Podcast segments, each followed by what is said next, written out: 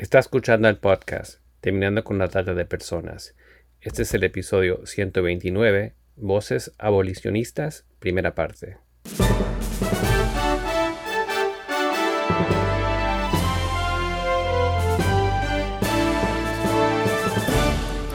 Bienvenido al podcast Terminando con la trata de personas. Mi nombre es Gilbert Contreras. Y mi nombre es Virginia Contreras.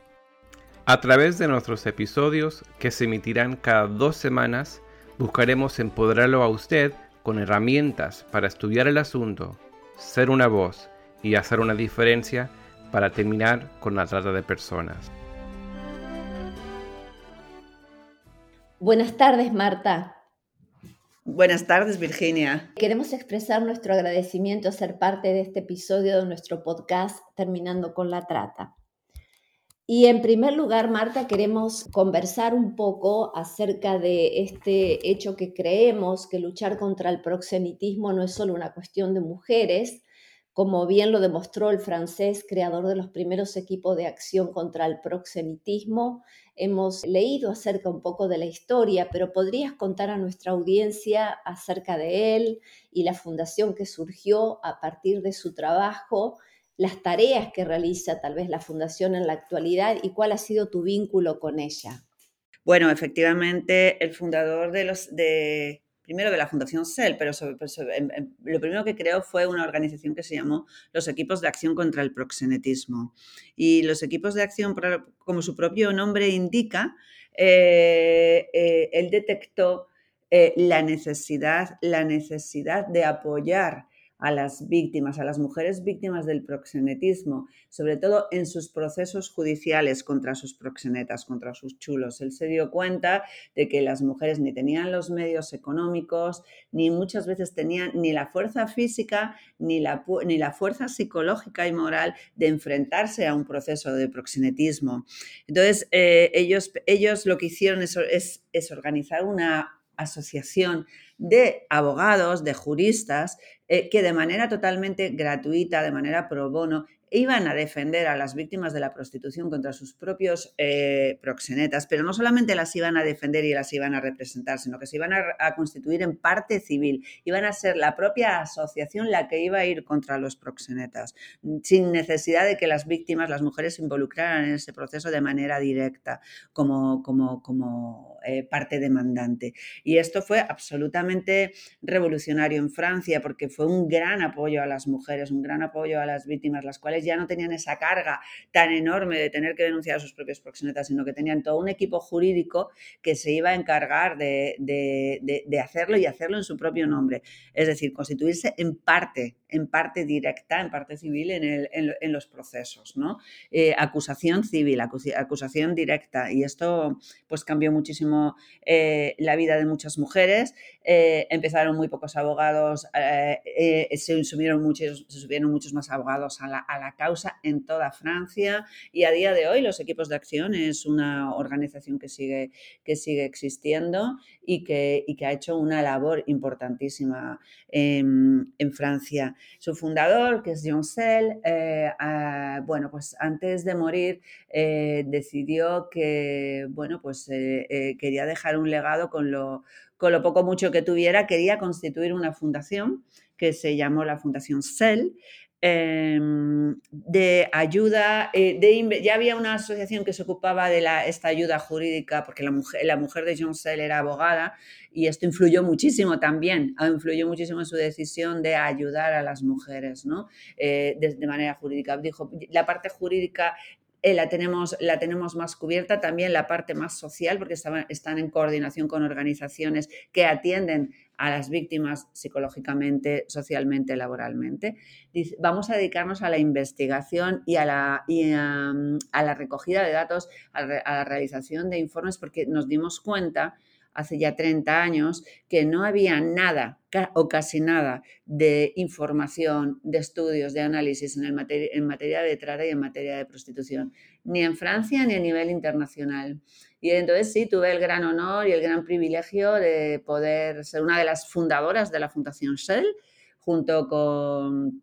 con Philip Sell, con algunos de los hermanos Sell, Y, bueno, pues eh, fundamos esta, esta, fundación que sobre todo es, una, es un centro de análisis, de encuentro, de reflexión política, es un centro de acción político y también es un centro de investigación, eh, de recogida de datos, de libros, es una grandísima biblioteca después de 30 años y, es un, y ahora mismo pues es un punto de referencia, está muy referenciado pues, en muchos estudios nacionales e internacionales, por estudios propios que ha hecho la Fundación o por estudios en los que ha participado. Cuéntanos también la historia de qué lo motivó a él a involucrarse en esto. ¿Qué sucedió en esa prisión? Pues eh, la historia es muy bonita. Él estaba en la guerra de Argelia y, y estaba en la cárcel. Él fue hecho prisionero y, se, y entonces en esa cárcel, en esa cárcel donde él estaba en unas condiciones totalmente lamentables, eh, su compañero de celda era un proxeneta, era un proxeneta que se jactaba todo el tiempo de, de, bueno, pues de las mujeres que había explotado, de las mujeres que había tenido a su cargo. Y, él en aquella cárcel, en aquel estado en el que estaba, estuvo a punto de morir porque pues, no tenía comida, no, no tenía las mínimas condiciones higiénicas. Él, que era una persona profundamente católica y profundamente religiosa, le prometió a Dios que si, que si salía de esa, que si conseguía escapar a esa situación eh, de cárcel en la que se encontraba, dedicaría el resto de su vida a luchar tanto política como socialmente contra cualquier forma de proxenetismo y de explotación sexual de las mujeres. Y eso es lo que hizo. Eso es lo que hizo cuando, cuando por fin salió de la cárcel, eh, fundó los equipos de, acción contra el proxenetismo y junto con su mujer escribió diferentes libros y obras para sensibilizar. Eh, era una persona que en la esfera política francesa de aquella época era muy importante, hizo llegar su voz y la voz de las que no tenían voz, de las mujeres, pues a la Asamblea Francesa y a muchos otros foros de, acción política, pues eh, denunciando la situación de explotación, de ausencia de derechos humanos, de violencia que estaban viviendo las mujeres en situación de prostitución. Me parecía interesante comenzar esta entrevista revisando la historia, porque siempre es bueno ver quiénes también han venido en esta línea trabajando por tantos años y a veces eh, no son recordados. Ahora, Marta, ¿podrías comentarnos acerca de tu participación en el proceso que dio lugar a la ley abolicionista de la prostitución en Francia?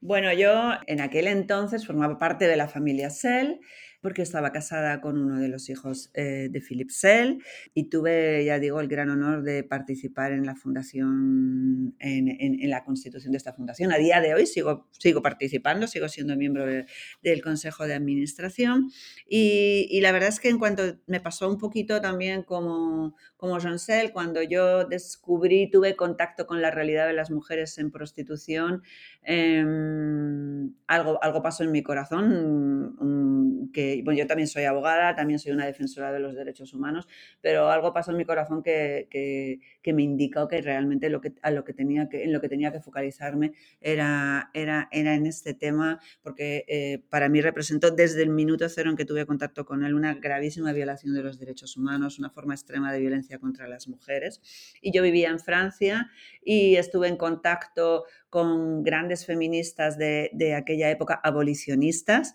eh, grandes mujeres que hicieron posible que, que, luego se adoptara esta ley en el año 2016, pero estoy hablando de los años 1995, principio de los años 2000. Hubo toda una lucha feminista, hubo toda una lucha de organizaciones de derechos humanos, de organizaciones abolicionistas. Fue muy bonito ver cómo poquito a poquito y de manera progresiva las organizaciones se fueron uniendo por una causa común, eh, que era el abolicionismo de la prostitución. Porque en Francia que es un país donde los burdeles están prohibidos desde el año 1946 y hay una fuerte conciencia social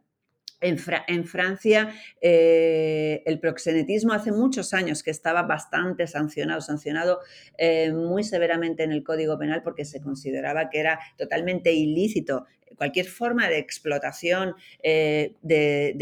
sexual de la mujer. Y cuando digo cualquier forma, es tanto el proxenetismo que llamamos coercitivo como el que no, como el que no es coercitivo, es decir, cuando no, me, cuando no hay intimidación, engaño, violencia. El hecho de lucrarse de la prostitución ajena en Francia ya estaba considerado como un delito, cosa que es un, un paso muy grande hacia adelante. Pero no estaba considerada una forma de violencia hacia las mujeres. Y la, prostitución no es ni más ni menos que violencia sexual, no es ni más ni menos que una agresión eh, permanente sexual a las mujeres solamente que media dinero, pero no tienen ninguna otra diferencia con cualquier forma de violencia sexual, solo el pago de un dinero, ¿de acuerdo? Y entonces em, eh, ahí, ahí eh, junto con, ya digo, el movimiento feminista de la época y los movimientos abolicionistas, nos empleamos muy a fondo en que la prostitución fuera una reconocida, no solamente el proxentismo como un delito, que lo es, sino la prostitución una violación de los derechos humanos y una forma de violencia contra las mujeres. Y este fue el segundo paso que dimos y lo conseguimos en el año 2010, aquí es decir, entre los 2000 y 2010, todo este trabajo de concienciación, de sensibilización, de, hablar con la clase política, con la clase económica, con, con eh, intelectuales, con filósofos de la época, em, con médicos, eh, y, al final conseguimos que, sí, que, en la Asamblea Nacional se reconociera como una forma de violencia hacia las mujeres y a partir de ese momento fue todo un trabajo de incidencia política para incluir en la agenda política de la Asamblea Nacional Francesa una ley abolicionista de la prostitución. Y entre el año 2010 y el año 2016 pues fue un, realmente fue meteórico, pero fue sin parar de trabajar eventos, organizaciones, eh, de, eventos, conferencias, intervenciones en la Asamblea Nacional, en la que yo también tuve la oportunidad de participar. Y algo muy importante que lo cambió todo, la acción y la interacción de las supervivientes francesas en el proceso eh, francés, que por primera vez levantaron su voz y dijeron, nosotros somos protagonistas principales de todo esto, nosotros decimos que la, que la, prostitución viola nuestros derechos humanos, nos impide ser personas, eh, eh, es una forma de violencia sexual y queremos la abolición de la prostitución. Y las supervivientes fueron escuchadas en la Asamblea Francesa, fueron escuchadas eh, por los partidos políticos, fueron escuchadas por las organizaciones de base y su, y su labor y su acción también fue determinante. Y desde, y desde aquí yo quiero también rendir homenaje a la valentía de estas mujeres eh, eh, que, que que, sin tener garantía de nada osaron eh, em, eh, alzar su voz y decir públicamente abolición de la prostitución ya. Y, bueno, se, montó un movimiento que se llamó mm, Abolición 2012. En el año 2012 se creó un movimiento con tres organizaciones. Al final lo, lo integraron más de 60 organizaciones abolicionistas de toda Francia. Me parece que es un proceso muy bonito y muy inspirador de cómo se puede hacer un proceso abolicionista en un país.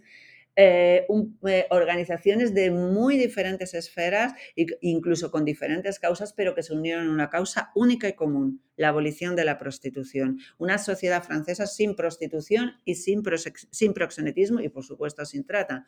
Y, y, este movimiento que ya te digo fue, fue creciendo de manera paulatina, pues hasta que no paramos en el año 2016, que finalmente fue aprobada la ley, pues no paramos de trabajar juntos desde la sociedad civil, uniendo nuestras voces. Fue difícil a nivel político. En la Asamblea Francesa se aprobaba y cuando llegaba para ser otra vez votada en el Senado se tumbaba. Había muchas resistencias, evidentemente, porque eh, perder privilegios masculinos y de repente eh, que se pueda penalizar la compra de actos sexuales era algo totalmente nuevo en Francia a la que mucha gente no estaba eh, dispuesta a, acceder, pero al final se consiguió esta ley y que es una ley integral de la cual estamos muy, muy, muy, muy orgullosos. Y ahora el tema, el siguiente paso es la aplicación de la ley, que eso también es otro tema diferente. Bueno, muchas gracias por este, ah, esta hipnosis, eh, pero una vez más, nos escuchan estudiantes eh, de Derecho, de Derecho Internacional, estudiantes de Historia, y siempre me parece muy importante revisar estas historias y aprender muchas cosas que tenemos que considerar de abolicionistas del pasado. Hemos estado hablando entonces de lo que ha sucedido en Francia, pero ahora quisiera que tal vez nos centremos en España. Sabemos que actualmente participas activamente en el proceso español por la adopción de una legislación que adopte el modelo nórdico, pero para aquellos en nuestra audiencia que no están familiarizados, con este modelo. ¿Podrías explicar en qué consiste y cómo está avanzando el proyecto en España? Por supuesto.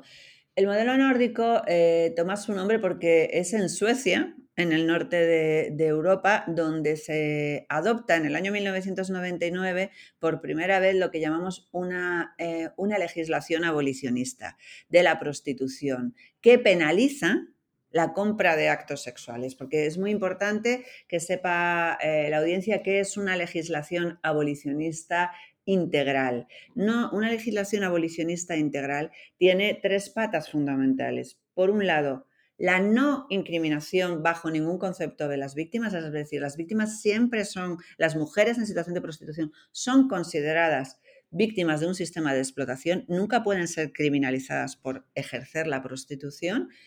Entonces, la no criminalización, la protección y la atención de las víctimas, es decir, la defensa a ultranza siempre de las víctimas. Por otro lado, la penalización de todas las formas de proxenetismo, es decir, lo que hemos hablado, el proxenetismo coactivo y el no coactivo, es decir, el lucrarse de la prostitución ajena, en cualquier caso, es un delito y está prohibido por la ley. Y la tercera gran pata, y esto es de lo que era absolutamente innovador, es que la prostitución no es, la prostitución es un sistema y es un sistema de explotación en el que intervienen necesariamente dos actores. La persona que se prostituye o que la prostituyen. Nosotros hablamos siempre de mujeres prostituidas porque las mujeres son prostituidas por los proxenetas y por los, y por, los consumidores que las compran. Eh, y luego eh, lo que hemos dicho, la mujer prostituida y el consumidor. Y el consumidor era el eterno invisible del sistema prostitucional. Si no hay consumidor, si no hay demanda, si no hay hombre o comprador que compre, no hay prostitución.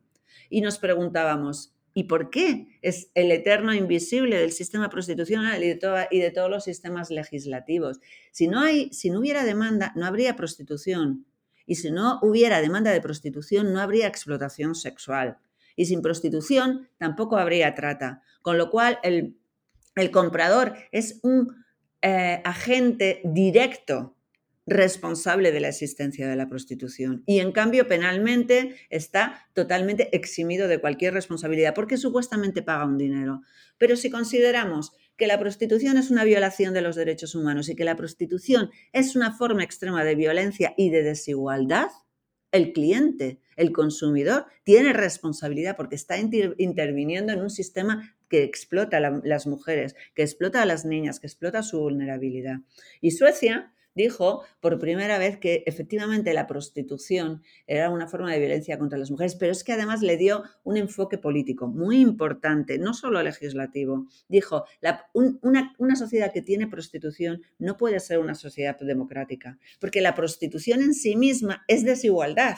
una persona que abusa de la situación de necesidad o de vulnerabilidad de otra. Es, es un trato desigual, es totalmente antidemocrático, es, eh, eh, eh, afecta y ataca los principios de cualquier sistema democrático de libertad, de igualdad y de seguridad, de hombres y de mujeres. Y desde ese punto de vista totalmente político, que también era nuevo, dijo, hay que eh, no solamente hay que penalizar a quienes explotan a las mujeres en el sistema de prostitución, sino también a quienes las consumen en el sistema de prostitución, porque esto es un sistema. Y fue absolutamente eh, revolucionario porque desde el año 1999 en Suecia comprar mujeres está sancionado en el Código Penal. Empezó eh, con, una,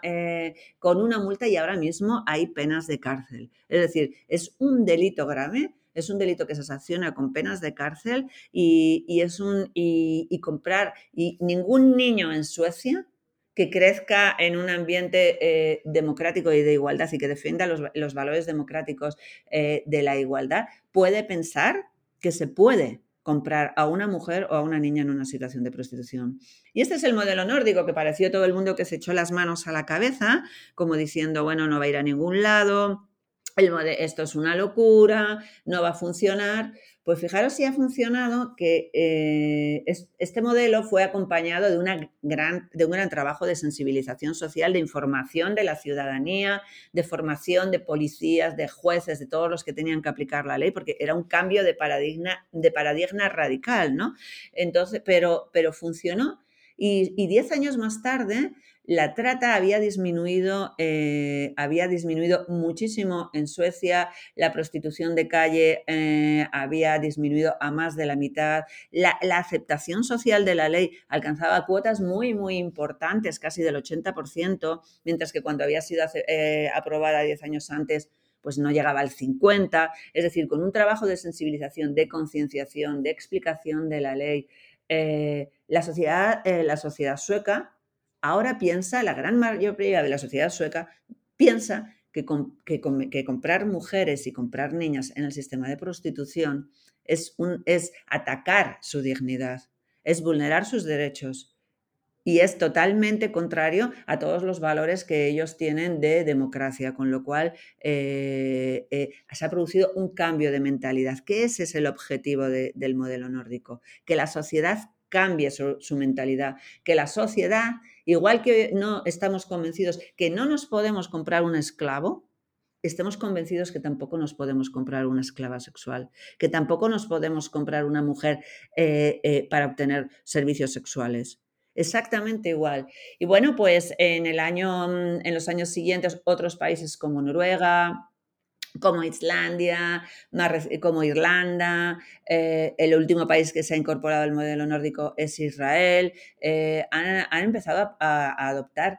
políticas públicas abolicionistas y legislaciones abolicionistas, que son las que más están demostrando ser eficaces en materia de protección y atención a las víctimas, en persecución del proxenetismo y, por supuesto, en reducción de la demanda que es muy importante en reducción de la demanda de prostitución. Y una última cosa que quiero decir es que la acción de Suecia ha sido muy importante y fue muy importante. La ley de Suecia es del año 1999 y el protocolo para prevenir y sancionar y reprimir la trata de, de personas, especialmente mujeres y niños, el llamado protocolo de Palermo, que es del año 2000, incorporó un artículo muy importante, que es el artículo 9.5, que por primera vez decía este artículo que los estados parte tenían que, poner, tenían que poner en marcha todas las medidas a su alcance, incluidas legislativas, para desalentar la demanda. Por primera vez un instrumento jurídico internacional visibilizaba la demanda y ponía la demanda en el foco de atención diciendo la demanda es una de las causas propiciatorias de la prostitución y de la trata y hay que poner medidas que desalienten la demanda. Suecia fue uno de los países que más insistió para que este, este artículo saliera hacia adelante y ahora mismo es una obligación internacional de los países que han firmado y ratificado eh, el protocolo de Palermo poner en marcha medidas de toda índole para desalentar esta, demanda, que no es ni más ni menos que lo que lo que promueve el modelo nórdico. Me parece que es muy importante también eh, enfatizar en lo que has dicho en cuanto a los datos concretos de que el hecho de penalizar no solo a los proxenetas, sino también a los demandantes de prostitución tiene un vínculo muy grande con la disminución de, víctimas de trata de personas. Totalmente.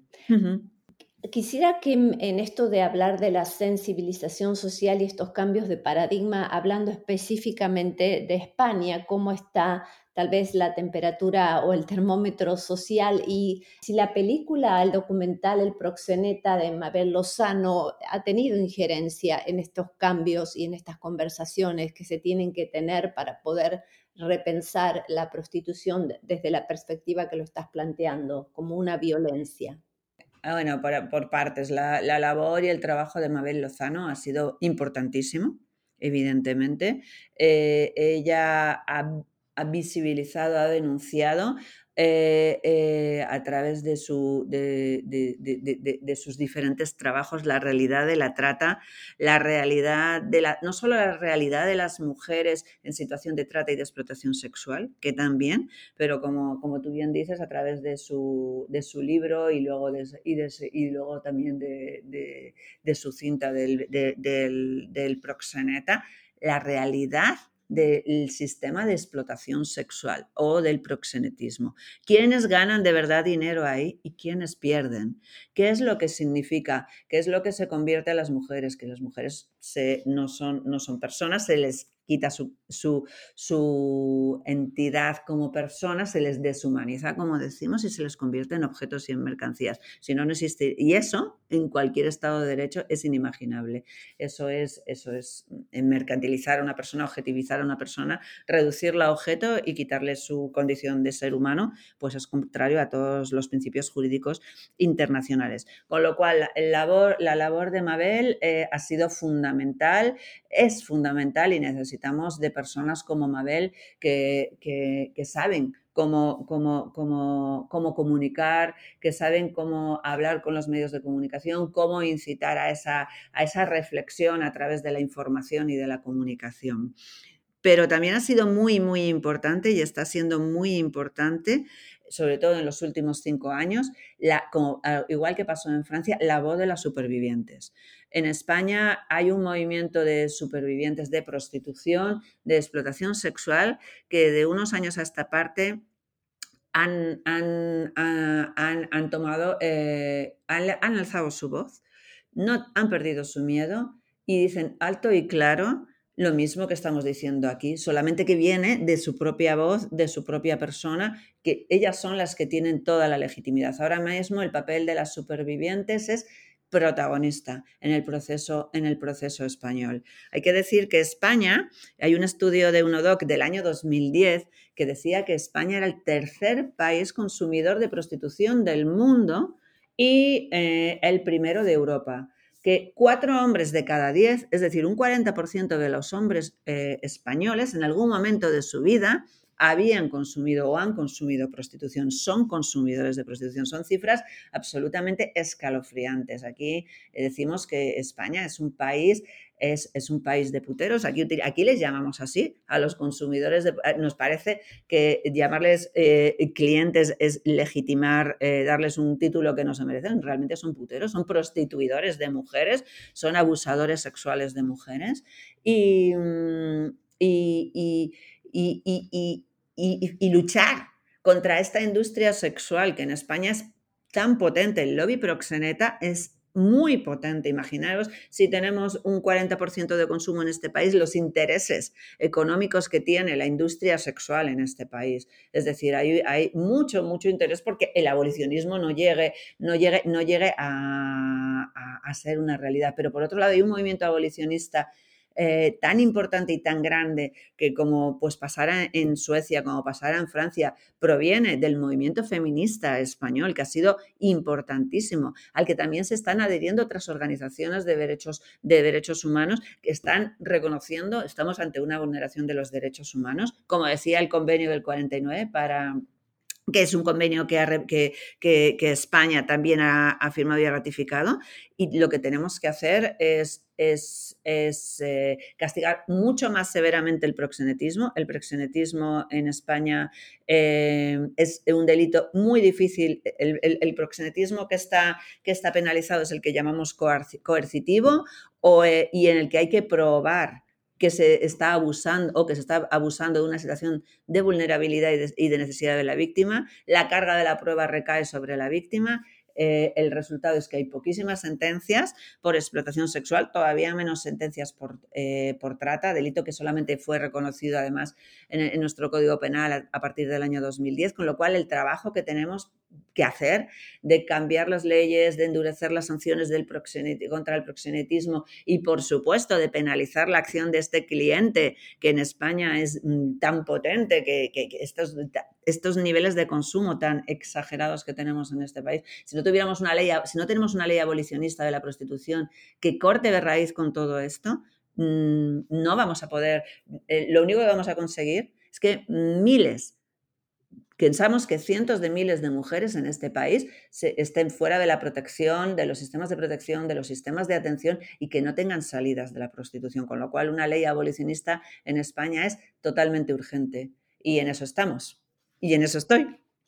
En este cierre nos consta que asociaciones de base y de supervivientes de la prostitución han presentado a todos los grupos parlamentarios un documento con sus propuestas para la proposición de ley orgánica para prohibir el proxenetismo en todas sus formas. Sabemos que actualmente se está tramitando en el Congreso. ¿Cuáles son las propuestas que se plantean y cómo nuestra audiencia puede participar firmando este documento? Bueno, eh, es, es, muy importante eh, saber que en mayo, del, en, mayo del año 2022 em, el, Partido Socialista eh, Obrero Español, que es el partido que ahora mismo está en el gobierno, presentó ante el Congreso, ante, el Congreso de los Diputados una propuesta, una proposición de ley orgánica para modificar el Código Penal y prohibir el proxenetismo en todas sus formas. ¿De acuerdo? Esta ley, eh, este es, eh, esta, esta, propuesta de ley que es súper importante, propone, por supuesto, que el modelo abolicionista, que las mujeres no sean eh, nunca criminalizadas, que se penalicen todas las formas de proxenetismo, que se concedan todos los derechos, el estatus de víctima de la prostitución y que sea asimilable al estatus de víctima de violencia de género que tenemos en este país, de violencia contra las mujeres. La ley de violencia de género en este país em, está, está, circunscrita, digamos, a la violencia conyugal, a la que se produce en el seno de la pareja o de la expareja, eh, y, a, estas víctimas se les reconocen toda una serie de derechos. Eh, queremos que todos los derechos que son reconocidos tanto a las víctimas de la violencia conyugal como a las víctimas eh, de la violencia sexual, que, que, eh, cuya ley acaba de ser aprobada ahora mismo en este año 2022, eh, la famosa ley del CSC, del solo CSC, que es una ley contra todas las formas de violencia sexual, que todos los derechos, que todos los derechos sociales, económicos, laborales, que son reconocidos para el resto de las víctimas, sean reconocidos también para las víctimas de la prostitución. Y por supuesto, que se sancione al putero que se sancione al putero como responsable eh, primero de la del sistema prostitucional y de la existencia de la prostitución en España. ¿De acuerdo? Entonces, eh, las, víctimas, eh, las supervivientes de la, de la prostitución en España, lideradas por nuestra queridísima Amelia Tiganus, Em, presentaron eh, el pasado mes de octubre eh, una, serie de enmiendas a esta propuesta de ley apoyando esta ley y insistiendo en endurecer las penas contra el proxenetismo, en, eh, organizar comisiones de, investigación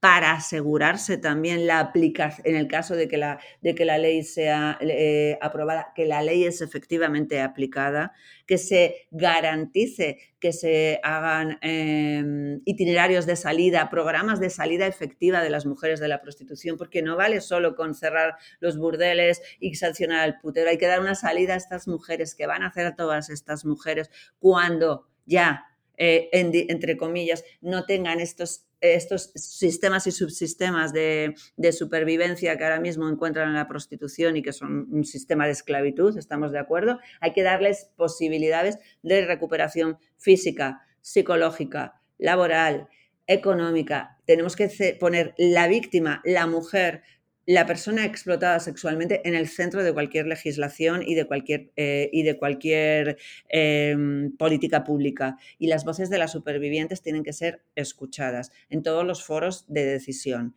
Y esto es lo que, lo que, lo que se está eh, reclamando desde un apoyo a esta, a esta, insisto, desde un apoyo a esta legislación, eh, a esta propuesta de ley que se presentó en mayo aquí en este país. Excelente, Marta. ¿Algunas palabras finales que ya estamos cerrando la entrevista? Pues eh, mi agradecimiento por esta oportunidad de poder participar eh, y, un llamamiento para que firmen, para que nos apoyen, para que lean eh, mm, las, las, reivindicaciones de las supervivientes, que son, no son nada más que reivindicaciones para ser personas igual que el resto, para vivir una vida alejada de cualquier forma de violencia y de explotación sexual y para tener una oportunidad de desarrollo como persona y como mujer. Lo que cualquier persona no es ni más ni menos que lo que cualquier persona desearíamos para nosotras mismas y para nuestros hijos y para nuestras hijas. Con lo cual, mm, eh, seguir trabajando y esperando que en España y en el mundo consigamos una sociedad sin violencia de género y sin prostitución. Muchísimas gracias. Únase a nosotros en la lucha contra la trata de personas y le daremos herramientas que necesita para marcar la diferencia en su comunidad